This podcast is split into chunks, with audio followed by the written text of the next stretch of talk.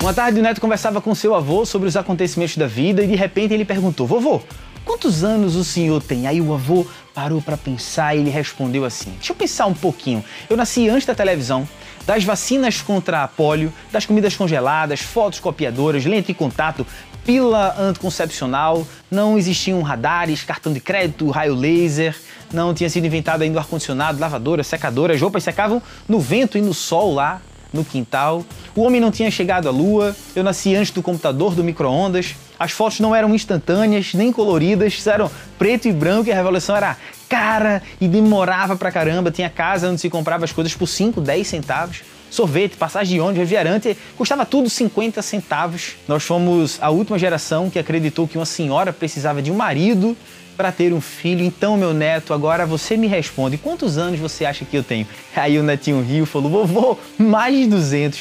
E o avô virou pro neto e falou: Não, não, meu neto, eu tenho apenas 55 anos. Olha que massa, gente. Eu frequentemente recebo no Agente Empreendedor pessoas com mais idade do que eu. Aliás, eu não tenho certeza, 100% de certeza, mas eu diria que é a maior parte.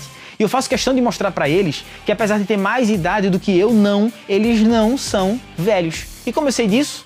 Eles acabaram de mostrar com uma atitude. Eles se tornaram membros do agente empreendedor. Simples. A atitude fala por si só. Aprender a gente é o que mantém a gente jovem, independentemente da idade. Só envelhece quem abre mão de viver novos ciclos de aprendizagem. E obviamente isso não se refere apenas ao agente empreendedor, lógico que não. Aliás, sabe quem mais envelhece? Quem olha mais para o retrovisor do que para o para-brisa. Olha a história que eu contei no início do vídeo, quantas coisas que o avô aprendeu ao longo desses anos e quantas vezes ele precisou desaprender para reaprender. O passado já era e como colocamos na comunicação estratégica do meu amigo William Moura lá de Manaus, beijo para você, meu amigo. É preciso largar o passado para que o passado largue você.